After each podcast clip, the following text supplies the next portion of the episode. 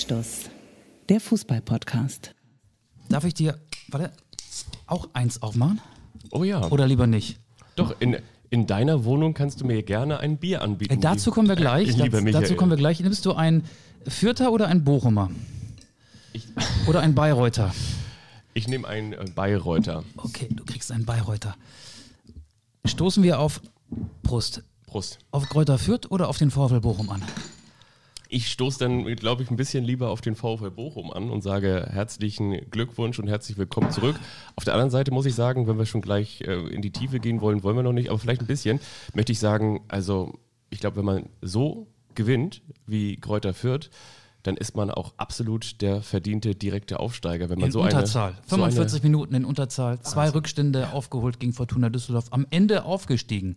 Der erste Aufstieg von Kräuter Fürth seit 2012. Also der zweite insgesamt in die erste Liga. Ja, moin. Wir senden nicht aus dem Nobelviertel, nicht aus deiner Wohnung. Wir senden, ich Aus weiß dem gar nicht, Arbeiterviertel. Aus dem Arbeiterviertel. Wir senden aus dem Arbeiterviertel. Wir sitzen in meinem Wohnzimmer an einem ähnlichen Tisch, auch mit dem nötigen Abstand. Ja. Gut, Corona ist ja, die Inzidenzwerte gehen nach unten. In Hamburg liegt er, glaube ich, bei unter 40. Wir sitzen nicht 1,5 Meter voneinander entfernt. Ich würde sagen, Guten Meter, oder? Meter. Meter, Meter Abstand. Meter. Genau. Und genau, es muss, man muss aber ganz ehrlich sagen, es sieht hier wirklich auf dem Tisch aus wie bei den Wittges, muss man wirklich sagen. Also hier, hier stehen so ein paar ich habe jahrelang gelernt von deiner Gastfreundschaft. Weingummis. Äh, also man könnte sagen, Michael Augustin hat die Außengastronomie wieder äh, am Start, nur dass wir drin sitzen. Gutes Stichwort. Oder? Außengastronomie. Das ist auch der Grund, weshalb wir hier sitzen. Ja. Meine Frau ist heute Teil der Außengastronomie, ist an diesem Montagabend, an diesem Pfingstmontag verabredet. Die Außengastronomie hat wieder geöffnet, trifft sich mit einer Freundin. Ich muss auf die Kinder aufpassen. Konnte nicht los. Es könnte sein, dass vielleicht meine Tochter, die Vierjährige, nachher mal reinkommt. Die weiß, dass wir aufzeichnen, dass sie sich das mal angucken will. Vielleicht schläft sie aber auch. Und die Einjährige schläft hoffentlich. Die ist sehr schlecht eingeschlafen. Ich hoffe, sie schläft tief und fest. Die kann jetzt ähm, einen Hund nachmachen und hat heute am Elbstrand, ich glaube, vier oder fünf Hunde auf einmal gesehen. Die hat viel zu verarbeiten. Es könnte sein, dass sie ganz, ganz doll von Hunden träumt. Das wäre uns zu wünschen, dann würde nämlich diese Folge genauso unfallfrei über die Bühne gehen wie alle anderen Folgen, die wir bisher in deinem Nobelviertel aufgezeichnet haben. Ganz genau so ist es. Und ja, ich meine, das Wochenende hat ja so viele Geschichten geschrieben. Auf der anderen Seite, ich weiß wiederum auch, dass viele Hörerinnen und Hörer ähm, auch ganz gerne mal einschlafen bei unserem Podcast-Folge. Aber ich glaube, bei dieser Folge wiederum nicht. Übrigens, Arvid, ne, der Kollege von Sportcast, der hat auch gesagt, dass er uns immer wieder, das ist übrigens eine ganz witzige Geschichte, er hat erzählt, dass er uns äh, noch regelmäßig hört, was ich auch schon mal ganz schön finde. Und er sagt, er schläft dann immer so langsam ein, aber bei der eine überrascht den anderen, da wacht er, dann schreckt er wieder hoch. Das ist so wie früher, das kennen die Älteren unter uns vielleicht auch noch, als man früher zum Einschlafen eine Kassette gehört hat und dann dieser Knopf hochsprang, wenn die Seite zu Ende war, dann richtig. ist man wieder aufgewacht. ja, das ne? kenne ich auch noch. Das ist ein Earcatcher. Der eine überrascht den anderen, Ja. ist ein Earcatcher. Ich hoffe, die Folge klingt genauso wie auch in äh, deiner Wohnung. Ähm, also für mich auf dem Kopfhörer hört sich das genauso an, als wären wir bei dir. Ja. Aber ich weiß ja nicht, wie es sich dann draußen für die Hörerinnen und Hörer anhört. Das werden wir erst ähm, erfahren, nachdem wir die Folge abgespeichert und veröffentlicht haben. Ja, wir wollen einsteigen, glaube ich. Ne? Auf jeden ich, Fall. Ich will mal so ein paar Namen reinwerfen und Ja. ich glaube, die müssen wir jetzt auch immer wieder erwähnen, weil sie noch nicht jeder kennt. Vielleicht kannst du mir sagen, was Marco Meyerhöfer, Maximilian Bauer, Anton Stach und Sebastian Ernst gemeinsam haben. Sie alle sind aufgestiegen mit Gräuter Fürth in die Fußball-Bundesliga. Stach allerdings wiederum ähm, hat ja Hat rot gesehen. Hat rot gesehen und jetzt sieht er in Zukunft nicht nur rot, sondern auch die Bayern. Auch rot, aber anders rot. Und ähm, Sebastian Ernst übrigens nicht, denn der, Der geht zu Hannover Hannover, 96. der bleibt in der zweiten Liga, geht zu Hannover, genau. Ja, Sascha Burchardt, ähm, Harvard Nielsen. Harvard Nielsen, Branimir Regota, Julian Green, der war mal beim HSV, Paul Seguin, der war mal beim VfL Wolfsburg, David Raum, U21-Nationalspieler, wechselt Hoffenheim. Mhm. zur TSG Hoffenheim. Das sind die Vierter, Paul Jeckel, die Vierter Aufstiegshelden, zumindest die, die in der Startelf gestanden haben gegen Düsseldorf. Ähm, du warst ja nicht in Fürth und auch nicht in Bochum, du warst in Kiel. Jetzt nimm uns doch mal mit in dieses Drama. Holstein-Kiel, Darmstadt 98. Kiel verliert zum zweiten Mal innerhalb einer Woche mit 2 zu 3. Ich habe mich vor einer Woche noch hingesetzt gesagt, ja, diese sieben Tage werden wie so ein Wellnessurlaub sein, wie Holstein-Kiel. Die Mannschaft wird ausgeruht sein und wird nochmal, wie man im Fußballjargon so schön sagt, alles aus sich rausholen, alles raushauen und den Aufstieg schaffen. Aber es war gefühlt, ich habe das Spiel im Radio gehört, also dich gehört und parallel dann auch die zweite Halbzeit im Fernsehen gesehen. Es war so ein bisschen so, ähm, wie es ja, jetzt muss ich auf meinen Spickzettel gucken, Dr. Helge Riepenhof, der Arzt für Rehabilitationsmedizin, in Folge 60 unseres Podcasts gesagt hat. Das war die Folge ohne mich, aber mit ihm. Er hat gesagt, der Einbruch der Kieler wird kommen nach 28 Tagen Quarantäne insgesamt. Und er kam zum zweiten Mal in Folge, also in Karlsruhe und gegen Darmstadt, in der zweiten Halbzeit. Ja. Stimmt's? Ja, absolut. Du merkst auch, dass ich irgendwie immer noch so ein bisschen, ich will nicht sagen, angefasst bin, das ist zu viel, aber ich stehe unter den Eindrücken des Spiels. So kann man es wirklich noch sagen, weil ich habe äh, dann auch in, in Kiel übernachtet, bin da gewesen und habe dann noch viel aus dem Umfeld mitbekommen, habe dann auch bis äh, ja, in den späten Abend hin zumindest erst noch ein paar Beiträge gekloppt und dann habe ich dann mir- hast du dich umgekloppt. habe ich mir einen reingekloppt. Nein, habe ich, nein, hab ich natürlich nicht. Aber ähm, naja, also es war schon, es ist natürlich, ich habe es glaube ich in der letzten oder in der äh, vorletzten Folge gesagt, es wäre natürlich ganz besonders bitter, Verlöre oder verspielte Holstein Kiel jetzt in den letzten vier Spielen, jetzt haben wir ja eben noch zwei, zwei Bonusspiele, wie Hauke Wahl gesagt hat, den Aufstieg bei dieser Ausgangssituation. Natürlich gab es auch wiederum eine andere Ausgangssituation, die ja erst hieß, Holstein Kiel muss erstmal alles aufholen. Das haben sie ja mit Bravour gemacht, aber dann hatten sie eben auch die Chance, in Karlsruhe und jetzt gegen Darmstadt 98 den häufig zitierten Sack oder den Turnbeutel etwas weiter zuzuziehen. Ja, und ähm, es ist natürlich dann auch nochmal von der Dramaturgie besonders bitter, wenn du sowohl beim Karlsruher SC mit 1 zu 0 führst, als auch, wie ich finde, dich belohnst für eine sehr, sehr starke erste Halbzeit mit diesem Standard-Treffer, Kopfballtor von Janni Serra. Aber dass du das dann nicht über die Bühne bekommst und das ist so ein ganz, ganz leiser, wirklich nur ein ganz, ganz leiser Vorwurf, den ich dann den Kielern doch auch ein bisschen mache.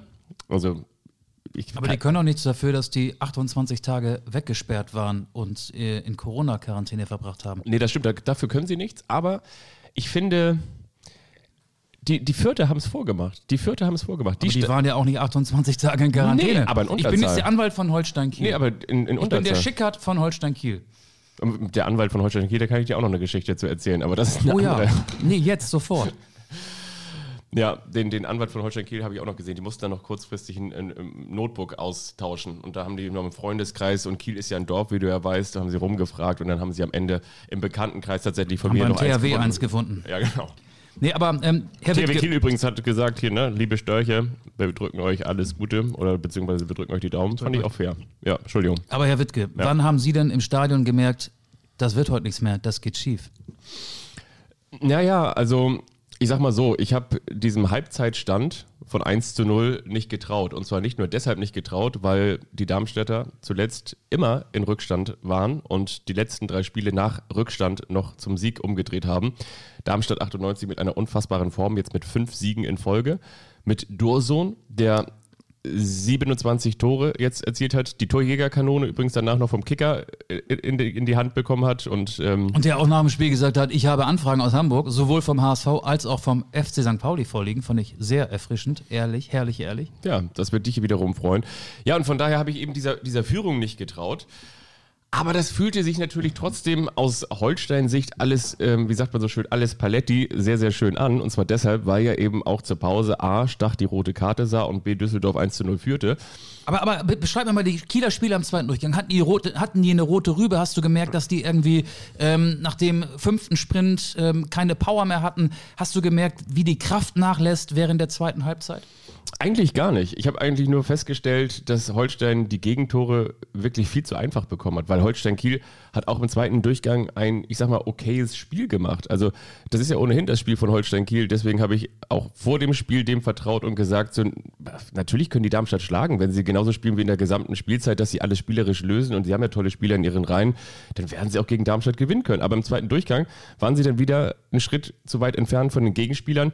Die haben natürlich dann auch die Tore nach Standard bekommen oder beziehungsweise dann eben nicht eng genug verteidigt. Dursun da außer Acht gelassen nach der Freistoßflanke da von der linken Seite durch den Strafraum, lässt er über den Schädel rutschen, Tor, dann nach der Ecke Immanuel Höhn, der Innenverteidiger der Darmstadter, nicht, nicht gut verteidigt, Kopfballverlängerung, ähm, geht durch den 5-Meter-Raum und dann haben sie einfach zack, zack, zack ihre Chancen genutzt und das Spiel von jetzt auf gleich gedreht.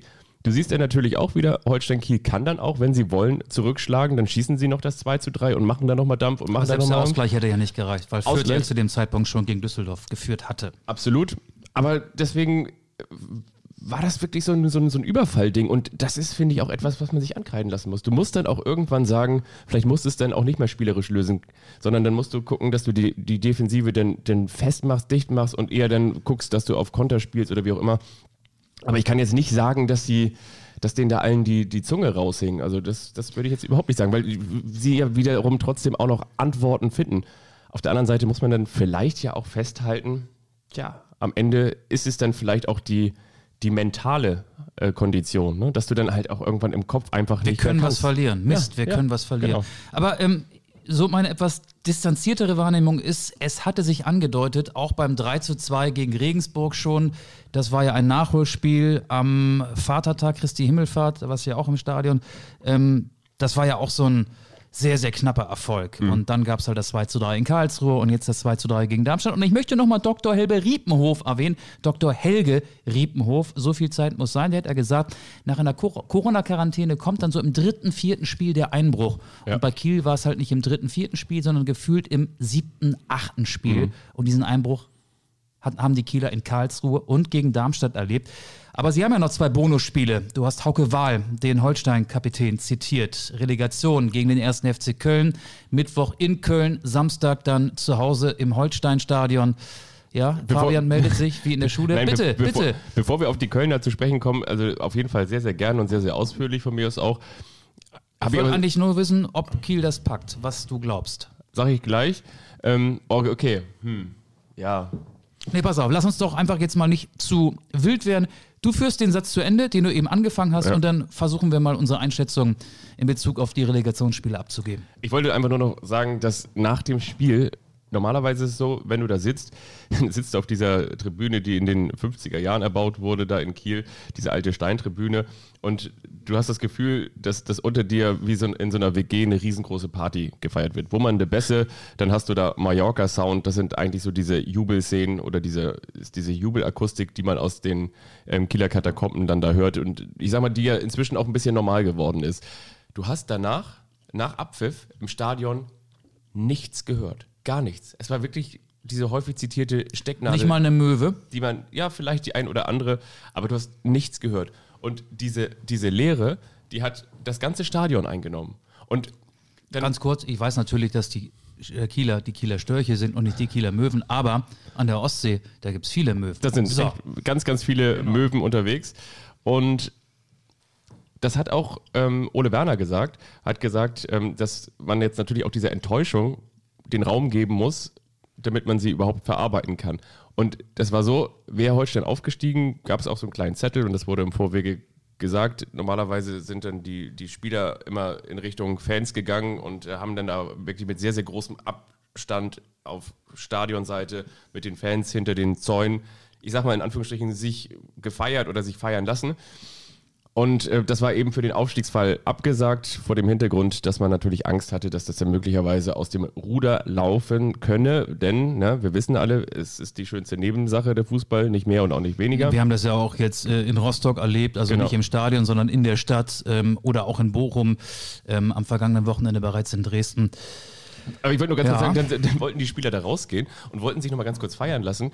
Ähm, aber was jetzt feiern lassen, beziehungsweise wollten sich nochmal aufbauen lassen. Und dann waren, standen da so zwei, zwei Ordner und haben gesagt, so, nee, er kommt jetzt hier nicht raus. Und die standen da und Hauke Wahl hat diskutiert. Und dann sind sie trotzdem noch einmal ganz kurz um die Ecke gekommen und haben sich noch einmal sozusagen, haben einmal gewunken und haben sich dann nochmal ein bisschen äh, aufmunternden Applaus abgeholt.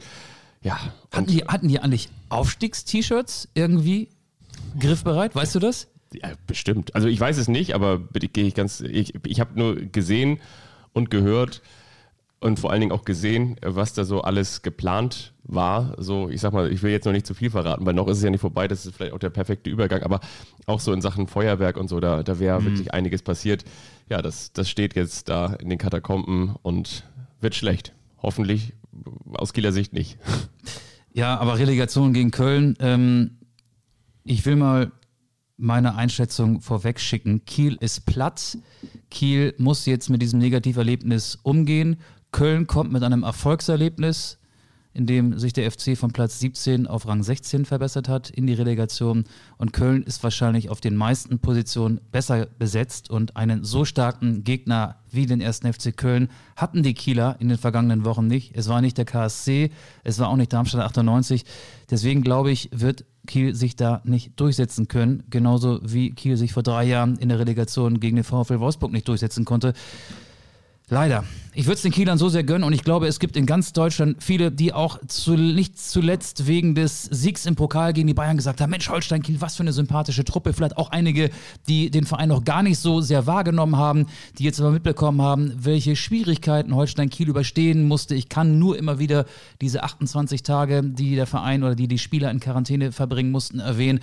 Ähm, und ich kann mir auch vorstellen, dass Kiel durchaus viele Sympathien haben wird in dem Spiel gegen Köln, obwohl der FC natürlich bundesweit deutlich mehr Fans haben wird mhm. als Holstein Kiel, äh, völlig klar. Aber ähm, ich glaube, obwohl ich es Holstein so sehr gönnen würde, Köln wird sich da durchsetzen. Das reicht einfach nicht. Der Akku ist leer und zwar im absoluten Grenzbereich bereits.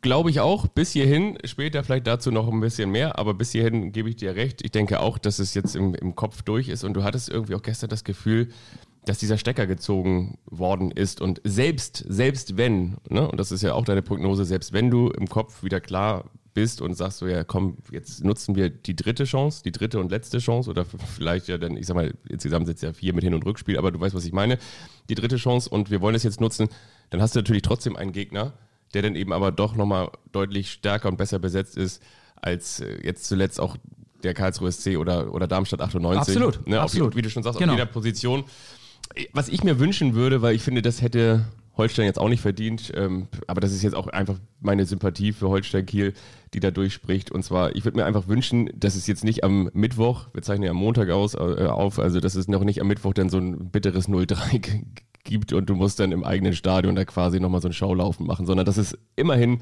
noch, noch spannend wird bis zum letzten Meter. Kann passieren. Ich glaube, dass sich am Ende Köln dann doch ich will jetzt keine Ergebnistipps abgeben. Ähm, ich glaube, Kiel wird beide Spiele verlieren Aber und sich am Ende nicht durchsetzen. Hm? Du hast die Bayern gegen Augsburg richtig getippt letztes Mal. Ja, selbstverständlich. Ja. Wundert dich das? Ja, schon ein bisschen. 5 zu 2. Ja. Das war doch naheliegend. Ist dir eigentlich aufgefallen, dass wir parallel zum neuen Bremer Tatort aufzeichnen? Der läuft gerade im ersten. Blick auf die Uhr, 21, 28. Wahrscheinlich spitzt sich gerade die Spannung zu und wir erfahren gleich, wer der Mörder ist, wenn es denn einen gegeben hat. Ähm, der, der, Mörder war eigentlich Frank Baumann, oder? Oh, der darf aber weitermachen. Der neue gemein, Bremer ne? Tatort ist dann ja die zweite Fußball-Bundesliga. Wir müssen auch noch ein paar Sätze über Werder Bremen Auf jeden Fall. verlieren. Ja, Baumann darf weitermachen, Baumann bleibt. Ich finde übrigens, äh, wir sollten auch expandieren, was die Fans angeht. Und zwar, was hältst du davon, wenn wir expandieren in Richtung Mecklenburg-Vorpommern? Hansa Rostock ist wieder da, nach neun Jahren in der dritten Liga. Ja, auch keine Überraschung. 1-1 gegen Lübeck, die Leistung war nicht überzeugend, aber die Party und auch äh, zumindest die Aussagen von Jan Löhmannsröben in diversen Interviews, sowohl im NDR-Fernsehen als auch bei Magenta Sport, die waren natürlich ähm, sensationell. Ähm, ja, was soll ich dazu sagen? Hansa Rostock hat eine absolut stabile Saison gespielt. Ganz viele Spiele in der Nachspielzeit ähm, noch gedreht, beziehungsweise aus äh, Unentschieden Siege gemacht und aus sich Anbahnen der Niederlagen Unentschieden gemacht. Und äh, Hansa Rostock hat das verdient. Also eine sehr, sehr stabile Defensive, eine sehr intakte Mannschaft. Jens Hertel stand mal auf der Kippe. Das war im Dezember 2019. Da gab es Stimmen, die sich äh, für einen Trainerwechsel stark gemacht hätten. Aber Hansa Rostock hat beharrlich an Jens Hertel Mertel, der ja auch schon den ersten FC Magdeburg mal von der dritten in die zweite Liga geführt hat, festgehalten. Ja. Und das hat sich ausgezahlt. Die Party war offenbar auch sehr ausschweifend und auch sehr chaotisch außerhalb des Ostseestadions. Das ist dann wiederum großer Mist.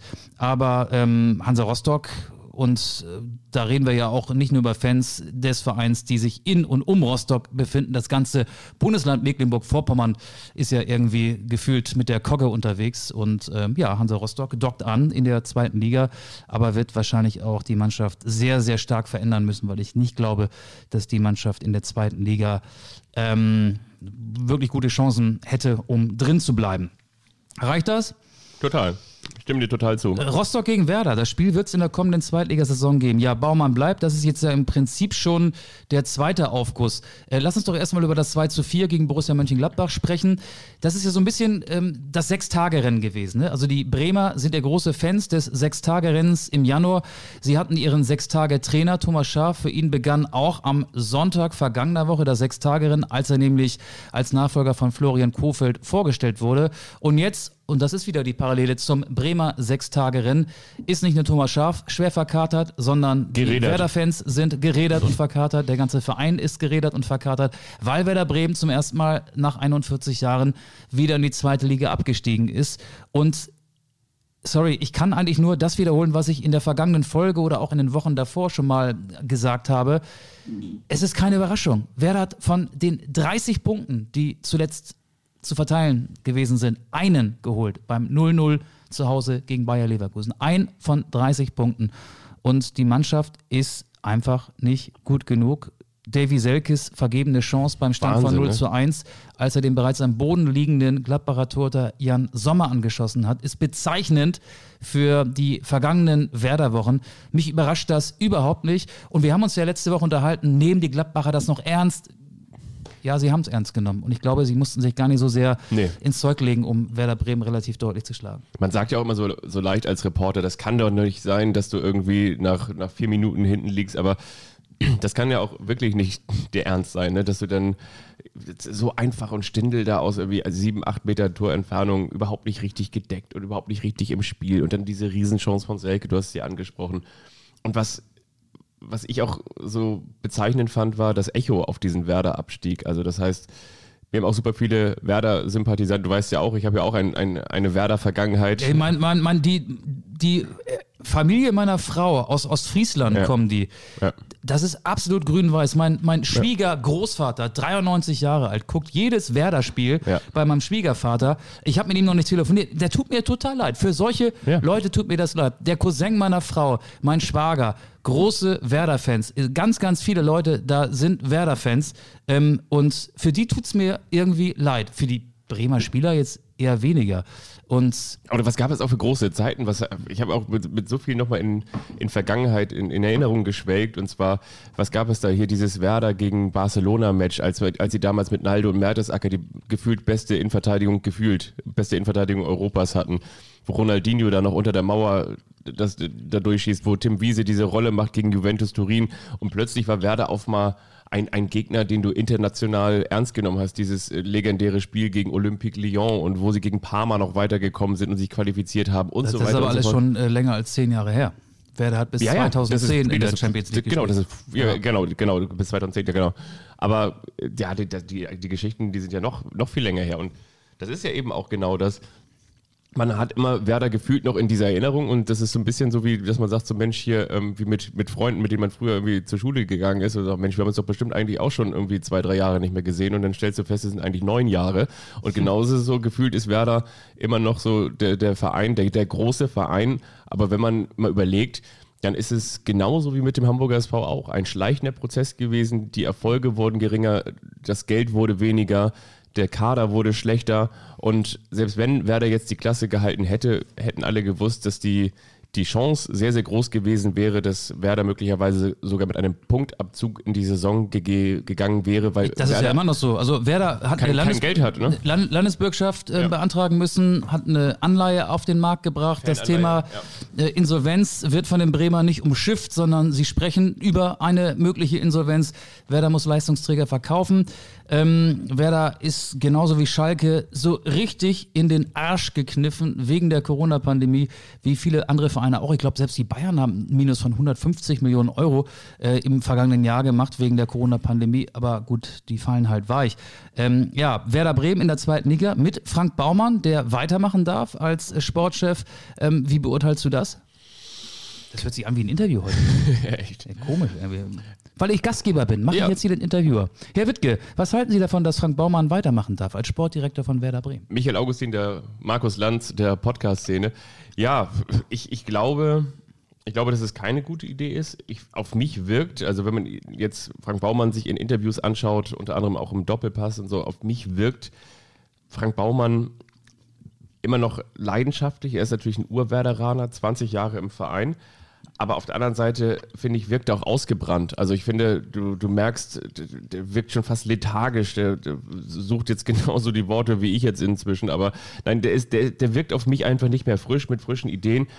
Und vielleicht waren die Ideen, klar, hinterher ist man immer schlauer, aber vielleicht war es gar nicht so schlecht, mal so ein, so ein Thomas Eichin ähm, damit am Start zu haben, mal einer, der von außen frischen Wind reinbringt. Und ich glaube, Werder braucht jetzt unbedingt frischen Wind. Von mir aus kannst du auch noch an einem Marco Bode festhalten, Aufsichtsratschef.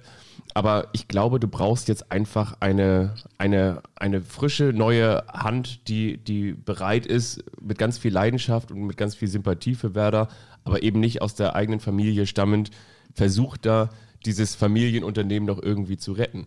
Werder ist so ein bisschen, weißt du, so wie, ähm, wie hießen sie hier, wie, wie, wie Karstadt Quelle, weißt du? So dieser, während irgendwie Otto gesagt hat, so irgendwann versuchen wir mal mit der Next Generation und mit Leuten mit klugen Ideen. wir gehen mal ins Internet. Im, genau, wir, wir versuchen jetzt ein bisschen was About mit, Online, mit Online und so zu machen ne? und, und Online-Shops und so weiter und so fort. Hat Werder gesagt, so, nee, wir sind ein altes Familienunternehmen, wir basteln jetzt hier weiter an unserem alten Quellekatalog und ähm, Das ist mir ein bisschen zu negativ. ja, ich, aber, ich, aber guck mal, die, die, wir können es natürlich auch auf, ich kann das auch mit Fakten belegen. Die Transfers saßen halt nicht mehr, ne? Ähm, bei, bei Frank Baumann. Und Ja, kein Geld, keine Top-Transfers. Genau. Also Davy Klaasen war ein super Transfer, Max Kruse war ein super Transfer. Ähm, Aber, aber ich meine, die, die haben nicht, auch nicht funktioniert. Es gibt ja zum Beispiel auch, auch Spieler, da sind wir jetzt wie beim VfL Wolfsburg hier mit Lacroix, wenn du so einen mal aus der zweiten französischen Liga holen kannst. Ja. Das ist ein Top-Transfer oder so ein Riedle Baku, ähm, ne, den, den hat Mainz ja irgendwann auch mal verpflichtet. Und das sind so, so Spieler, die, die sich dann weiterentwickeln, die wiederum auch Geld in die Kassen spülen. Werder hat, finde ich, in meinen Augen viel zu viel rumgeeiert. Zuletzt natürlich viel in der Kofeld-Situation, aber sie haben letztendlich auch viel mit Rashica rumgeeiert, haben sie sich dann gegen das Geld entschieden, haben aber gleichzeitig dafür gesorgt, dass Rashica, der, glaube ich, bis dato der absolute Leistungsträger und Top-Spieler, ich sag mal, der Unterschiedsspieler auf Seiten der Bremer war, den haben sie quasi mit diesem ähm, nicht gestatteten Wechsel zu, glaube ich, Bayer Leverkusen oder so, oder wo ja, immer er Leipzig war auch mal dran. Ne? Leipzig, genau, den haben sie halt auch äh, in dem Sinne Wind aus den Segeln genommen. Und das ist schon, glaube ich, etwas, was sich Frank Baumann ankreiden lassen muss. Gut, aber damals stand es ja um Werder auch nicht gut. Und wenn Werder damals den besten Spieler verkauft hätte, dann hätte er die sportliche ähm, Zielsetzung aufs Spiel gesetzt. Ähm, mit Für Rashica kriegst du natürlich jetzt nicht mehr so viel Geld wie vor einem Jahr noch. Und er ist ja auch seit einem Jahr nicht mehr wirklich so gut. Aber ähm, ich kann sogar verstehen, dass Werder Bremen mit Frank Baumann weitermacht, weil wie willst du das Vakuum füllen? Der muss jetzt eine Zweitligamannschaft oder der Verein Werder Bremen muss eine Zweitligamannschaft zusammenstellen. Und es würden jetzt sehr, sehr wichtige Wochen vergehen, wenn Werder jetzt anfangen würde, auf den strategischen Positionen Änderungen vorzunehmen und einen Nachfolger für Baumann zu suchen. Den müssten sie erstmal finden. Ich glaube nicht, dass hinter den Kulissen in den vergangenen Wochen ein Nachfolger nach einem Nachfolger für Baumann gefahndet worden ist. So, und Baumann kann im Prinzip jetzt, morgen, Seit heute steht er fest, dass er bleiben darf, morgen loslegen und kann eine Zweitligamannschaft an den Start bringen. Und das ist wichtig. Diesen Wettbewerbsvorteil dürfen die Bremer nicht aufgeben, denn wir werden auch nachher noch darauf eingehen, wie stark die zweite Liga in der, in der kommenden Saison sein wird. Und da ist man als Absteiger, als finanziell stark ab, angeschlagener Absteiger, ähm, als Werder Bremen nicht zwangsläufig auch der klassische Wiederaufstiegskandidat. und Obwohl, deswegen ja. kann es, glaube ich, ähm, auch äh, richtig sein, dass Baumann weitermachen darf. Obwohl er das ja auch gleichzeitig ausgegeben hat, ne? Also als Ziel. Also Frank Baumann hat gesagt, so der, der direkte Ja, ist ein Wiederaufstieg. bisschen trotzig so, ne? Das ist, ähm, Sehe ich aber ehrlich gesagt auch nicht, weil Schalke wird. den Fehler haben sie beim HSV auch oft gemacht. Tim Walter übrigens wird morgen als neuer HSV-Trainer vorgestellt. Tja, da sagen viele Kieler übrigens, okay, also die, man muss ja natürlich sagen, die Leute, die sich in Kiel für Fußball interessiert haben, die waren entweder Bayern, Dortmund, ähm, Werder oder eben ganz viel auch HSV-Fans, aber wenige waren Holstein-Kiel-Fans. Und ähm, die, die ich da jetzt so in Kiel gehört haben, sagen, okay, weil Tim Walter natürlich auch mit der Holstein-Kiel-Vergangenheit sagen, okay, das ist jetzt das nächste Argument. Der eine sagt, der muss im November gehen, der andere sagt so, ich glaube im Januar. Ähm, Tim Walter ist einer mit, wir kommen gleich nochmal zurück, aber nur kurz den Gedanken zu Ende. Tim Walter ist einer, der sehr, sehr, sehr offensiven Fußball spielen lässt, Super. Der, der total kreative Ideen findet, aber auch ein unfassbarer Egozentriker ist. Und deshalb glaube ich, wird es nicht funktionieren. Hört sich nach er, einer starken Hinrunde und nach einer nicht ganz so guten Rückrunde an. Ja. Kommt mir irgendwie bekannt vor. Der HSV hat übrigens ähm, den Hessen-Kassel-Rekord geknackt. Dreimal Vierter in der zweiten Liga. Vierter, Vierter, Vierter. Das, wie nennt sich das denn? Das äh, Vier, Triple oder so? Also auf jeden Fall dreimal am Aufstieg vorbeigeschrammt. Ich möchte. In Nürnberg sagen sie übrigens lieber Vierter als Vierter, aber ich weiß nicht, ob die Das Hamburger stimmt. das auch so sagen. Ja, genau. Ähm, pass auf, wir sind ja gerade schon in den, ähm, im Fahrstuhl von oben nach unten und von unten nach oben unterwegs. Ich habe mir mal was ausgedacht. Wir haben ja schon festgestellt, dass die zweite Liga viele, viele Top-Vereine an den Start bringt. Ich habe mal so einen so ein- so einen Spieltag entworfen, wie er durchaus dann ab äh, Juli, August auf uns zukommen könnte. Also, erste Liga, Freitagabend, ein x-beliebiger Spieltag, Topspiel, 20.30 nee, nee, nicht Topspiel, das Eröffnungsspiel. Also es geht immer los am Freitag, 20.30 Uhr, erste Liga, Hoffenheim gegen Augsburg. In der zweiten Liga geht's los mit zwei Spielen um 18.30 Uhr. Köln trifft auf Düsseldorf. Köln könnte noch absteigen. Und im zweiten Spiel Karlsruhe gegen Heidenheim. Okay. Samstag, allerbeste Bundesliga-Zeit, 15.30 Uhr. Fünf Spiele beginnen zeitgleich um halb vier. In der ersten Liga spielt Bochum gegen Bielefeld. Greuther Fürth empfängt den SC Freiburg. Hertha BSC trifft auf den VfB Stuttgart. Der VfL Wolfsburg erwartet Bayer Leverkusen und Union Berlin muss gegen Borussia Mönchengladbach antreten. In der zweiten Liga hast du ab 13.30 Uhr drei Spiele. Das Hamburger Derby, HSV gegen St. Pauli, Werder Bremen gegen den ersten FC Nürnberg, zwei große Traditionsvereine. Beide sind schon deutscher Meister geworden. Und das Niedersachsen Derby, Hannover 96 gegen den VfL Osnabrück. Osnabrück ist noch nicht gerettet. Dann Topspiel, 18.30 in der ersten Liga, Borussia Dortmund gegen Eintracht Frankfurt, ja, nicht so schlecht. In der zweiten Liga um 20.30 Uhr statt des Montagsspiels Dynamo Dresden gegen Schalke 04. Huiuiui. Da ist aber auch was los. Sonntag in der ersten Liga um 17.30 Uhr RB Leipzig gegen Holstein Kiel, weil Kiel ja aufsteigen wird, wie wir ja bereits gesagt haben. Und um 19.30 Uhr schließt dann Mainz 05 gegen den FC Bayern diesen x-beliebigen Spieltag in der Bundesliga. Ab in der zweiten Liga hättest du dann um 13.30 Uhr Erzgebirge Aue gegen Hansa Rostock. Darmstadt 98 gegen den SC Paderborn und beispielsweise, das ist da nicht ganz so spektakulär, Jan Regensburg gegen den SV Sandhausen. Ich finde ja, in der zweiten Liga sind ein paar viel geilere Spiele dabei als in der ersten Liga. Wisst ihr was, was ich wirklich beeindruckend finde? Michael Augustin ist nicht nur kreativ, sondern denkt sich nicht nur so eine Geschichte aus, sondern verpackt eine Information, die ihr möglicherweise noch gar nicht genau begriffen habt. Und zwar, dass in der kommenden Saison die Samstagsspiele um 13.30 Uhr anfangen und nicht um 13 Uhr. Ja. Das finde ich sensationell, dass du das einfach mal so nonchalant hier so droppst. Sensationell. Das ja, kann ich mir aber seit Jahren nicht merken, wann sonntags und samstags äh, gespielt wird. Das will nicht in meinen Kopf. Ja, aber das ist richtig jetzt. Also Genau. das, das war jetzt kein, keine Kritik, sondern das war, das war ein Lob. Ja, ja nein, da, da haben wir auch schon viele drüber gesprochen. Da hast du natürlich recht. Also die, die zweite Liga in der kommenden Saison ist natürlich eine absolute Hammerliga, ja, mit, mit Werder und mit Das Schalke. ist eine Super League. ist eine Super League. Ist ähm, vor allen Dingen dann mit dem ersten FC Köln. Das ist natürlich echt toll. Das muss man ja wirklich sagen. Also nein, ja, das ist, das ist, das ist der Hammer. Die, die, erste, äh, die erste Liga wird sicherlich auch einiges einbüßen, glaube ich schon. Vor allen Dingen, wenn eben, da haben wir doch in den, war das in der letzten Folge oder in der vorletzten Folge auch drüber gesprochen, wer die meisten Fans in Deutschland hat, da hast du natürlich dann mit, mit Schalke auch vor allen Dingen einen Verein, ich glaube, die, die, Ja, die meisten Fans hat schon der FC Bayern in Deutschland. genau, ich meine unter den Top Ten, die da runtergehen. Ne? Ja, ja, du Schalke, Köln, St. Pauli, HSV, Werder. ne? Klar, logisch. Also das ist schon das, das Fanpotenzial und ich glaube auch, das wird sich in der Vermarktung widerspiegeln. Bin ich mir ziemlich sicher. Ja, könnte sein. Also in der Vermarktung meine ich, also in den Abrufzahlen, also bei, bei den Rechteinhabern, ob das jetzt Dazon oder Sky oder ähm, wer auch immer das sein mag. Ich könnte mir vorstellen, wenn Greuther Fürth zum Auswärtsspiel bei Holstein Kiel in der ersten Liga antreten wird, dann wird die Gästekurve nicht ganz voll sein. Das ist schon ein ganz schöner Ritt dann nach oben an die Ostsee. Ja. Ähm, ich möchte so ein bisschen deine emotionale Seite jetzt hier im Podcast zum Vorschein bringen. Es war ja auch das Wochenende der Abschiede. Bei welchem. Abschied hast du eine Gänsehaut bekommen? Wo bist du melancholisch, traurig geworden? Beim Abschied von Hansi Flick oder Jerome Boateng, Oder David Alaba. David Alaba, Javi Martinez, Sammy Kedira oder Manuel Gräfe, Lukas Piszczek, die Benders, Lars und Sven, Oskar Wendt, Dani Latza. Viele werden sich fragen, wer ist das denn? Der ist Kapitän gewesen bei Mainz 05 oder beim Abschied von Werder Bremen. ja, natürlich beim Abschied von Werder Bremen. Also habe ich ja gerade eben schon angedeutet. Da gehen natürlich ganz viele Erinnerungen jetzt erstmal mit in die zweite Fußball-Bundesliga. ich habe mich gerade eben so ein bisschen verschluckt. Und das ist schon wirklich sehr, sehr bitter, muss ich sagen. Also, dass, dass Werder, wie gesagt, äh, rein, rein sportlich und rein was die Fakten angeht, irgendwann mal absteigen würde, das war jetzt irgendwie in den letzten Jahren, fand ich dann irgendwie auch abzusehen und vor allen Dingen ist dieser Abstieg auch die logische Konsequenz. Aber ähm, bei, ansonsten, ja, schon.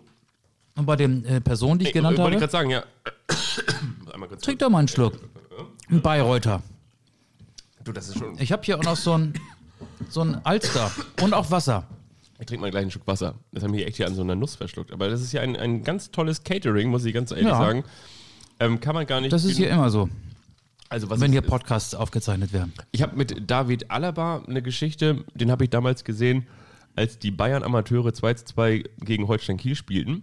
Da hat er kurz vor dem Ende, ich glaube, entweder noch ein Tor gemacht oder auf jeden Fall eins eingeleitet mit so einem mega krassen Sololauf. Da war da irgendwie 18 oder so. Das fand ich schon, das war beeindruckend. Von daher glaube ich, David Alaba äh, wird der Liga natürlich so, so ein bisschen fehlen, aber ist jetzt nicht das Gesicht der Liga. Aber was ich wirklich finde, eben diese, diese Weltmeister, die jetzt erstmal so, so abtreten. Also bei Boateng weiß man ja noch nicht, aber seine, Kedira hat ja die Karriere beendet. Genau, bei ja. Boateng ähm, weiß man nicht, wohin er geht, aber wenn er jetzt erstmal die Bayern verlässt, das heißt natürlich irgendwie auch gleichzeitig, dass man wieder so ein bisschen älter wird, ne? weil man jetzt auch feststellt, diese erste große WM, so möchte ich sie jetzt einfach mal so nennen, im Rückspiegel, die erste große Zeit, wo Deutschland auch mal richtig schön attraktiven Fußball gespielt hat, 2010. Das waren ja genauso diese Köpfe, die in dieser Zeit groß geworden sind. Kedira, der dann als junger Spieler damals nach einer starken Saison beim VfB Stuttgart nominiert wurde. Boateng war okay schon früher mit dabei, aber das war ja, Ja, auch noch nicht so lange, ne? Noch nicht Das- so lang. Nee, Özil war neu dabei, Neuer war gerade die Nummer eins, ne? Ja. Also das, das ist so das, was, was meine, meine Fußball äh, Nostalgie Müller, in, Thomas Müller. in mir so, so ein bisschen dann auch. Ja, man ist ja nicht mehr der Jüngste. Ich war ja beim Abschied von Dani Latzer dabei. Ich habe ja das 3 zu 2 von Mainz 05 beim VfL Wolfsburg gesehen. Ja, da war natürlich keine Abschiedsstimmung. Aber ich möchte trotzdem, ähm, deswegen habe ich diesen Namen auch nochmal aufgegriffen, ein paar Sätze zu Bo Svensson verlieren. Bo Svensson, finde ich, hat Unfassbares geschafft als Ja. Trainer von Mainz 05. Haben wir vor Wochen, vielleicht waren es auch schon Monate mittlerweile, auch hier schon mal thematisiert. Sieben Punkte hatte Mainz nach der Hinrunde, gemeinsam mit Schalke 04. Dann kommt die Rückrunde. Am 4. Januar hat Bo Svensson das Traineramt bei Mainz 05 übernommen, vom FC Liefering. Und als ehemaliger Abwehrspieler von Mainz 05. Er hat 32 Punkte geholt. Er hat die erfolgreichste Rückrunde von Mainz 05 in der Vereinsgeschichte hingelegt. Er hat im Schnitt mehr Punkte geholt. 1,58 waren es vor dem Spiel gegen Wolfsburg. Ich habe hier meinen, meinen Vorbereitungszettel noch liegen, de- deswegen weiß ich das. Jetzt sind es wahrscheinlich 1,61 oder so. Mehr als Jürgen Klopp und Thomas Tuchel, die mittlerweile Weltklasse-Trainer, die ja auch jahrelang den FSV Mainz 05 trainiert haben. Ich finde, das ist unfassbar, Ja. was der da geleistet hat. Und in der Rückrunde ist Mainz 05 ein Europa League-Kandidat. Und ich kann mir vorstellen, dass das der nächste Trainer ist, der zu einem großen Verein wechselt in der Fußball-Bundesliga. Mainz spielt einen sehr attraktiven Fußball. Er hat auf Dreierkette umgestellt und die haben technisch so gute Spieler, viel Tempo, Unisivo, Quaison, Boetius, der da ganz viele Torchancen hatte, der ein Tor geschossen hat. Ähm, Nia KT, ein unfassbar guter Innenverteidiger. Ja. Und dieser Trainer ist so ein bisschen unterm Radar, finde ich. Und das, was der mit Mainz geschafft hat, ist viel zu, höher zu bewerten als eine Meisterschaft. Und es ist ja nur die Meisterschaft gewesen, die Hansi Flick mit der ohnehin schon besten Mannschaft im deutschen Fußball mit dem FC Bayern geholt hat. Und das ist auch höher zu bewerten als äh, der siebte Platz von Union Berlin, den Urs Fischer zu verantworten hat. Denn eine Mannschaft von 17 auf äh, Platz 5, glaube ich, der Rückrundentabelle zu führen, das ist unfassbar, finde ich. Ja, genau. Und vor allen Dingen eben auch, auch Mainz 05, weil du hast natürlich die Einzelkönner angesprochen, aber auf der anderen Seite muss man natürlich auch sagen, Nichts mehr drin. ähm, es ist Mainz ja trotzdem in dem Sinne, ähm, also hat Mainz ja überperformt. Ne? Also alle Freunde der Kryptowährung werden wissen, es gibt momentan vieles, was unterperformt, aber es, Mainz ist halt genau das Gegenteil. Mainz hat überperformt. Damit will ich sagen, Mainz ist jetzt ja auch nicht so im Kader ausgestattet, dass man sagt, so die müssten jetzt in der Rückrundentabelle an Rang 5 sein, sondern der hat ja wirklich alles rausgeholt und hat vor allen Dingen diese, diese Freude zurückgebracht. Und das hätte ich dem Mindset echt nicht zugetraut. Und wiederum muss man sagen, das, was man Werder gleichzeitig vorwirft, nämlich dieser Stallgeruch, diese Familie, das haben sie eben genau mit den alten familiären Seilschaften hinbekommen. Ne? Die haben da mit, mit, mit Schmidt, Schmidt zurückgeholt, Christian Heidel, Sportvorstand, genau, Martin Schmidt, Sportdirektor. Bo Svensson. Das Ja, ist ja. Echt, echt, eine beeindruckende ähm, und eindrucksvolle Geschichte. Total. Ja, ein auch so. kreativer Ansatz, Ja. ähm, sich an den zu erinnern und ihn aus der zweiten österreichischen Liga zu holen. Ist das der offizielle Titel zum Anstoßtrainer der Saison 2000, nee, was haben wir, 20? Das war sensationell, finde ich auf jeden Fall. Sensationell. Gut. Haben die gesungen, Bo, wie ist das schön? Ja, ging ja nicht, Ja, weil keine. Zuschauer da waren. Ja. Es waren tatsächlich vor dem Stadion ein paar Fans. Von Mainz? Nee, von Wolfsburg. Okay. Die haben man auch gehört. Die haben nach dem Spiel gesungen, Schäfer, gib einen aus, Schäfer, gib einen aus. Damit war Marcel Schäfer, der Sportdirektor, der ja im äh, Windschatten von Jörg Schmatke zum Sportdirektor herangezogen wird, gemeint. Ja, ist übrigens auch ein komisches Schauspiel, das sich der VfL Wolfsburg da liefert. Also wenn wir die handelnden Personen beim Namen nennen, Jörg Schmatke auf der einen und Oliver Glasner auf der anderen Seite. Oliver Glasner, der es seit Wochen nicht hinbekommt, ein klares Bekenntnis zum VfL Wolfsburg abzugeben, nachdem er die Mannschaft ja ähm, in die Champions League geführt hat. Wenn Mainz überperformt hat, dann Wolfsburg sicherlich auch. Und immer, noch immer ist nicht klar, ob der jetzt im Juli die Vorbereitung am 1.7. als Trainer des VfL Wolfsburg beginnt oder nicht. Oder ob Marc van Bommel möglicherweise sein Nachfolger wird. Eh, Ja, aber wir wollen jetzt die Fans nicht mit äh, zu sehr ähm, zu sehr mit in die Wölfe-Welt hineinziehen. Ich könnte mir vorstellen, dass ein paar andere Themen einfach ähm, ein bisschen emotionaler diskutiert werden. Draußen an den Podcast-Abspielstationen. Jetzt habe ich nochmal eine Frage an dich in unserer Interviewsituation hier. Auf welchem Platz der Oh ja. Trainer der Saison 20, äh, 2021 landet denn Edin Terzic? Flick ist es nicht. Ach so, nee, mein Trainer des Jahres ist Bo Svensson, Und dann, dann wahrscheinlich Urs Fischer. Ähm, dann ist für mich immer Christian Streich ganz weit oben. Immer. Ähm, und Aus Edin, Kultgründen. Edin Terzic ähm, ist aber auch ein Top-5-Kandidat, weil er nach anfänglichen Schwierigkeiten dann doch eine sehr, sehr stabile Endphase mit Borussia Dortmund hingelegt hat, die natürlich darin gipfelte, dass der BVB das Pokalfinale gegen RB Leipzig gewonnen hat. Und das kann ich Edin Terzic nicht hoch genug anrechnen. Ja, das stimmt. Genau, vom, vom Fan zum, zum Pokaltrainer und, und wieder zurückgefühlt. Ne? Mal gucken, bin ich auch mal gespannt, ob der jetzt äh, entweder angeblich äh, in Richtung England sich dann doch noch windet und wendet und abgeht. Nach Frankfurt in jedem Fall nicht. Ansonsten viele Möglichkeiten gibt es nicht mehr, ne? Also in der Bundesliga zumindest nicht. Vielleicht beim VfL Wolfsburg halt, ne? Ja, HSV hat jetzt auch einen neuen Trainer, ne? Ja, aber nein. Ähm, ja, beim VfL Wolfsburg, wobei, ähm, da, da schüttel ich nur mit dem Kopf. Ich, ich, ich weiß nicht, warum, warum die, äh, warum das nicht läuft. Also Schmatke und Glasner sind zerstritten. Schmatke war ja auch mit Labadia zerstritten, das hat auch funktioniert. Ähm, das kann man doch beiseite schieben, wenn es nicht hinhaut. Wenn der sportliche Erfolg so da ist, Ja. dann kann das ja äh, jetzt auch kein, kein Hinderungsgrund gewesen sein. Ich weiß es nicht. Das ist wie mit uns. Ich meine, wir sind eigentlich auch zerstritten und trotzdem ist dieser Podcast-Erfolg da. Und dann haben wir gesagt, so komm, dafür machen wir das, ne? Ich habe dir doch jetzt hier mit dem Catering so um die Finger gewickelt. Aber pass mal auf, ich würde gerne mal ausprobieren, ob das, was wir bei dir immer machen, auch hier funktioniert, indem wir jetzt die Kultrubrik starten. Willst du es mal versuchen?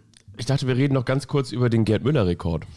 Oh, Müssen wir noch ganz kurz, ich finde, das müssen wir auf jeden Fall noch einmal kurz würdigen. weil 41. Ich meine, dass der dann in der 90. Minute dann doch noch trifft, ist auch der Hammer, oder? Ich fand den Ansatz von Dietmar Hamann ganz gut. Der hat ja gesagt, aus Respekt vor Gerd Müller hätte man Robert Lewandowski nicht aufstellen dürfen. Dann hätten sich beide wahrscheinlich bis in alle Ewigkeit diesen 40-Tore-Rekord geteilt.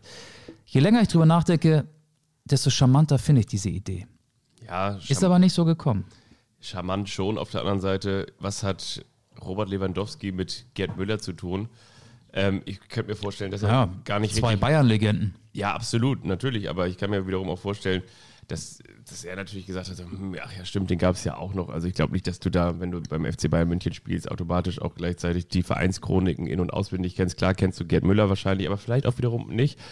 Und auf der anderen Seite. Lewandowski hat Müllers Frau Uschi, heißt sie, glaube ich, ein handsigniertes Get Forever Trikot geschenkt. Ja, auf der anderen Seite sind das natürlich auch austrainierte Leistungssportler, die den. Muss ich nochmal neue Süßigkeiten holen? Du haust sie aber auch rein, du? Ich hau rein hier, ne? Ähm, der will natürlich den Rekord haben. Der ist ein Killer. Und Weil er ein Killer ist, guckt er ihn doch an. Der sieht doch irgendwie gefühlt von, von Jahr zu Jahr mehr austrainiert aus und wird von Jahr zu Jahr, muss man ja auch sagen, in den, in den 30ern inzwischen immer torgefährlicher, immer besser. Ist gefühlt auf dem Zenit und, und baut es noch weiter aus. Wahnsinn. Ja, sensationell. Ja, vielleicht hätte er ihn dann auch nächste Saison geknackt, den Rekord, ne? Wenn er jetzt nicht eingewechselt oder eingesetzt worden wäre. Du, fahr mal ab da, deine, deine Musik, Ich fahre die Musik mal die, ab. die Arbeit jetzt aus dem Frühschlaf holt.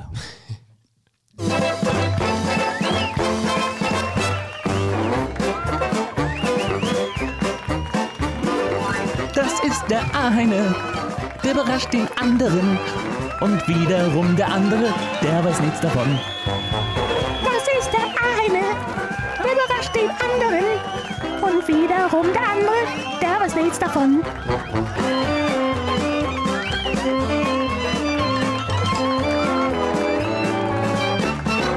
Der eine überrascht den anderen. Ich muss mal ganz kurz den Kopfhörer runternehmen, nicht, dass hier das Baby schreit. Ich höre nichts. Gut, du auch nicht, ne? Gut. Äh, letzte Woche hatten wir ja eine technische Panne. Da kam der Opener, wie das ja im Fachjargon heißt, nicht. Das stimmt. Ich möchte an dieser Stelle sagen, normalerweise frage ich immer, Michael, möchtest du anfangen oder soll ich? Ich möchte an dieser Stelle sagen, ich möchte gerne anfangen. Und ich möchte dich fragen, wollen wir uns das Bier, was hier steht, teilen? Komm, das machen wir, oder? Das ist ein Brüderlich. Gösser. Gösser, ein Radler. Ne? Ja. So, Wir, da. wir könnten jetzt Da auch nochmal mit Jan Löhmannsröben sagen, ich werde mich heute einfach so zuschütten. Das hat er wahrscheinlich auch gemacht, ne? Das hat er wirklich gesagt. Vielen Dank. Das war irgendwie gefühlt auch die hässliche Fratze des Fußballs. Also ich frage mich immer, erst hat er ja gesagt, das ist der beste Sex meines Lebens. Das ist, das, ist schöner als der beste Sex meines Lebens.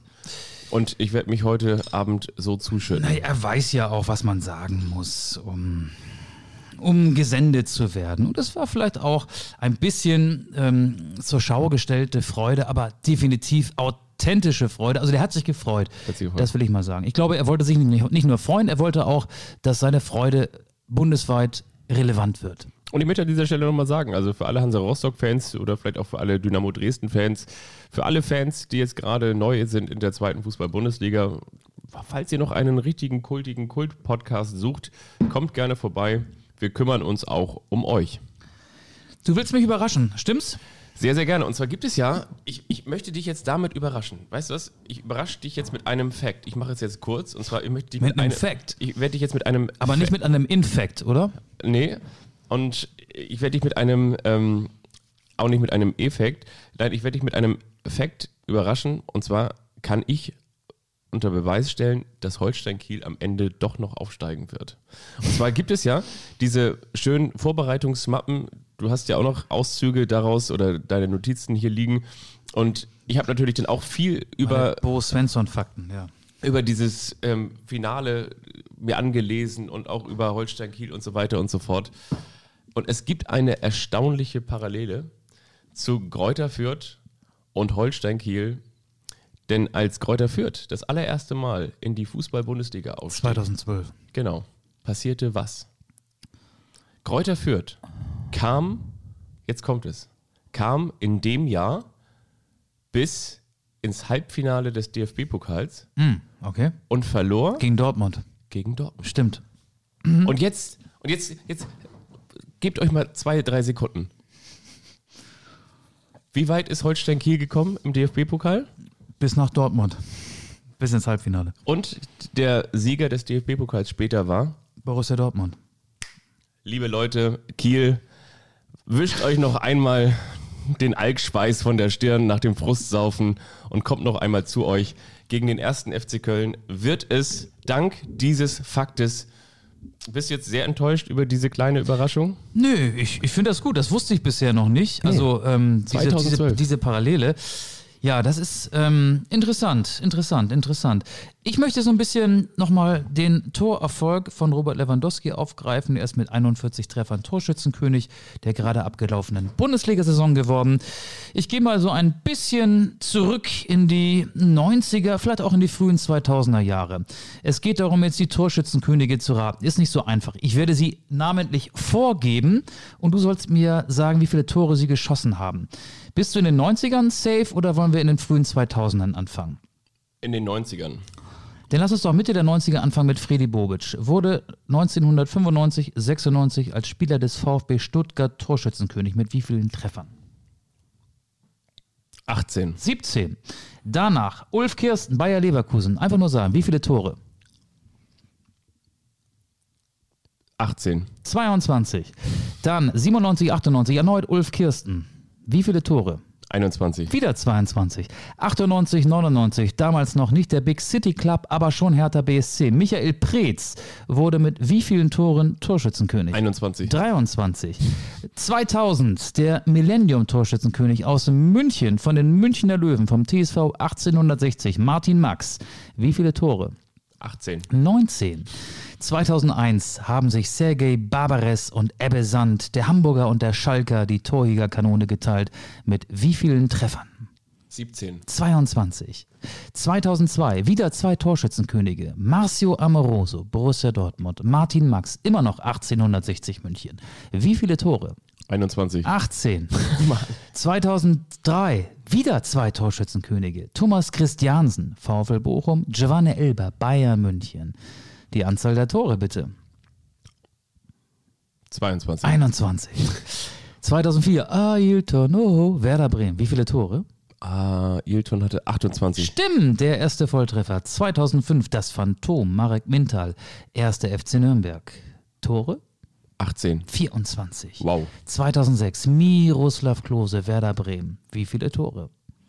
22. 25. Das geht jetzt bis in die Gegenwart. Ne? 2006, 2007 Theophanes Geckers, VfL Bochum. Tore? 22. 20. 2007, 2008 Luca Toni, Bayern München. Wie viele Tore? 23. 24. 2008, 2009 Grafitsch oder Graffiti oder Grafici, keiner weiß genau, wie er wirklich hieß, vom VfL Wolfsburg in der Meistersaison 2008, 2009. Mit wie vielen Toren? 25? Muss erstmal runterschlucken. 28. 28. Genau, der war doch in der Saison mit, mit Dings zusammen hier, der, das gefährlichste. Edin Dzeko. Der genau. kommt jetzt. Torschützenkönig 2010. Edin Dzeko. Wie viele Tore? 22. Richtig. 2010, 2011 Mario Gomez. Bayern München. Wie viele Tore? Oh, der hat richtig viele getroffen. Ne? Stimmt. Wie viele? 27? 28. 28. 2011, 2012 Klaas-Jan Huntelaar. Schalke 04. Wie viele Tore? 24? 29. 2012, 13 Stefan Kiesling. Bayer Leverkusen. 23. 25. 2014 ein gewisser Robert Lewandowski. Borussia Dortmund damals. Wie viele Tore? 21? 20.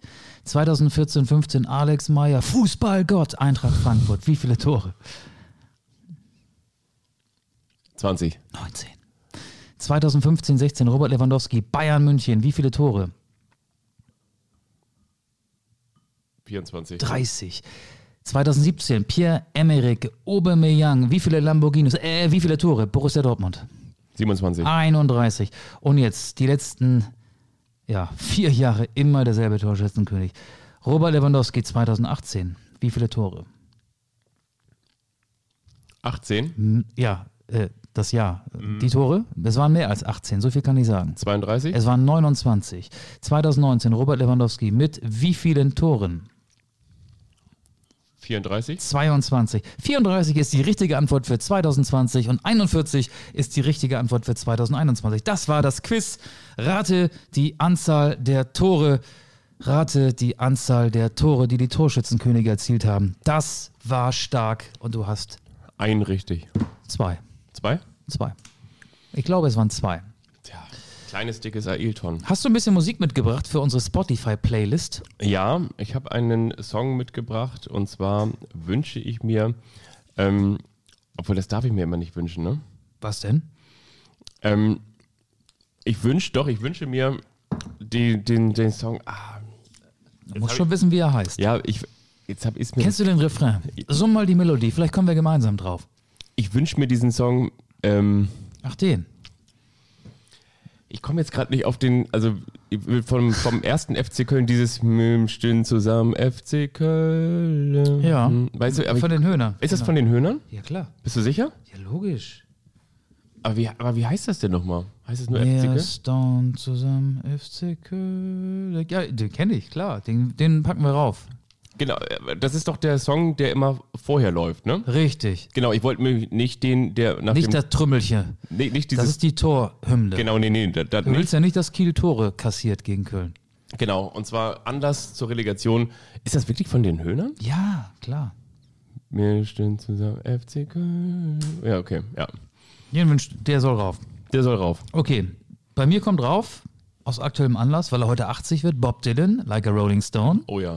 Und den Song kenne ich gar nicht, aber ich finde den Titel gut. Und damit schicke ich einen Gruß nach Bremen. Ich vermisse dich von Das Moped. Ich glaube, so wird es einigen gehen. Ja, das glaube ich auch. Aber einige freuen sich auch auf Werder in der zweiten Liga. Das ist auch so. Das kann man auch nicht verhehlen. Es wird auch viele schadenfrohe HSV-Fans geben, die jetzt endlich wieder Nordderbys gegen Werder Bremen spielen können. Aber was gibt es auch für, für wirklich unfassbar krasse Spiele, ich sage jetzt mal hier in Hamburg gegen Werder, dann das Derby zwischen St. Pauli und dem HSV, Schalke. Schalke, St. Pauli, Hansa Rostock. St. Pauli, Hansa Rostock. Eieiei. Weiß noch damals Klaus Tomforde, Oh, das ist lange wo der da her. irgendwie Tränengas im, Genau. ins Gesicht bekommen hat. Dennis Naki, der die Fahne in den Boden gerammt hat im Ostseestadion. Ja, es ähm, gibt viele brisante Duelle in der zweiten Fußball-Bundesliga und ich freue mich schon auf das Freitagabendspiel, Eröffnungsspiel Hoffenheim gegen äh, Fürth, habe ich gesagt. ne? Ich glaube, ähm, der FC Bayern als Meister wird die Saison eröffnen. Ähm, Schalke war ja ein Sparringspartner. Ich glaube, Bayern gegen Gladbach, das ist immer so ein Evergreen und da haben die Gladbacher in der Vergangenheit auch ganz gut ausgesehen. Ich glaube, das wäre ein denkbares Eröffnungsspiel. Bayern München gegen Borussia Mönchengladbach. Julian Nagelsmann gegen Adi Hütter. Oh ja, stimmt. Die ganzen Trainer auch, ne? die noch kommen werden und schon gekommen sind. Wir müssen erstmal umswitchen. Wir sind noch im Hier und Jetzt in der Spielzeit 2020-21. Es ist ja so ein bisschen ähm, Achso, übrigens Osnabrück, ne? Spielt auch noch Die, Relegation. die Zwischenwelt, genau, gegen den FC Ingolstadt. Richtig, klar, spielt auch noch Relegation. Äh, ja, du, ähm, wollen wir es dabei belassen? Von mir aus können wir es dabei belassen. Ja? Oder wolltest du noch jemanden nachmachen, Ich muss- grüßen? Hast du Feedback mitgebracht? Ich muss ganz ehrlich sagen, weißt du, man, ich weiß nicht, wie es- dir geht. Du bist ja häufiger im, im Radio in so, einer, in so einer Konferenz und man ist ja trotzdem auch immer so ein bisschen, dass man vorher angespannt ist. Es ist eine positive Anspannung und ich muss ganz ehrlich sagen, Ich war hatte- Statist in der Konferenz mit dem Spiel Wolfsburg gegen Mainz. Das stimmt, das stimmt, das stimmt. Ich habe dich nur gehört, immer wenn du die Tore kurz nochmal angesagt hast und dann Genau, ich ging war es auch schnell Tor- wieder weiter. Aber ja, ich muss ganz ehrlich sagen, man genau bereitet sich ja auf gewisse Eventualitäten auch vor und denkt so, ja, das kann jetzt irgendwie ein historisches Ding werden. Das will man dann natürlich auch irgendwie gut machen und man will es auch überhaupt nicht verkacken. Und dann hatten sich in dieser Konferenz, in der ich dann auch Teil war, die ganzen anderen Kollegen alle gefreut. Alle, alle haben gesagt, ja, hier und aus Bochum hieß es, ja, und jetzt sind sie wieder da. Und aus, aus Fürth muss ja, Fürther Sicht muss man wirklich sagen, bei allem Respekt, eine Riesensensation, ne? dass sie das denn so noch umgedreht haben und dann Ja. steigen die plötzlich auch mal direkt auf. Der absolute Wahnsinn. Und man selber kann nur sagen, Matchball Nummer zwei vergeben. Das ist Sport. Ja, das ist Sport. Ne? Und deswegen glaube ich, bin ich heute so ein bisschen leer. Aber möglicherweise kommenden Montag sieht schon wieder ganz anders Die Schale aus. mit den Süßigkeiten auch. Mann, hast du reingehauen hier. Aber gut, äh, man muss ja auch mal auswärts zulangen, ne? Genau, ich, ich hole das jetzt So wie wieder. Kiel in Köln es wahrscheinlich nicht schaffen wird. Ich wünsche euch eine gute Woche. Wir Wünsche ich hören auch, uns ja. und ja, bleibt gesund. Bleibt uns treu und komm du gut nach Hause. Ich, ich habe heute ähm, Achso, hier, ich habe noch, guck mal, aus dem Kieler Holstein-Stadion. ja, Eine eine Maske. frisch verpackte Maske, die möchte ich dir, habe ich als kleines Gast Ist das das Nicht-Aufstiegsgespenst? Nee, ist einfach nur eine weiße Maske. Weiße Maske. Ja, schönen Dank. Vielen Dank. Ich wünsche euch alles Gute, macht's gut. Tschüss.